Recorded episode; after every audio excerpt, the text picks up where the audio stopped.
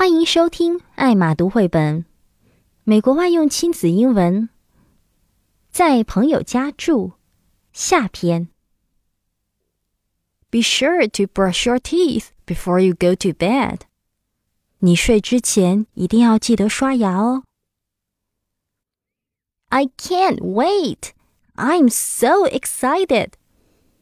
我好想快点去，真的好兴奋哦。I'll see you tomorrow, Mom. 妈妈，明天见。If there's anything wrong, just call me.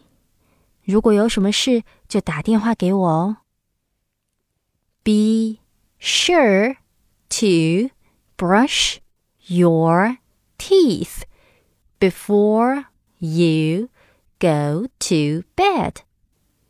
Be sure to brush your teeth before you go to bed. I can't wait. I'm so excited. I can't wait. I'm so excited. I'll see you tomorrow, Mom. I'll see you tomorrow, Mom. If there's anything wrong, just call me. If there's anything wrong, just call me. 想获得以上素材的文本和歌词吗？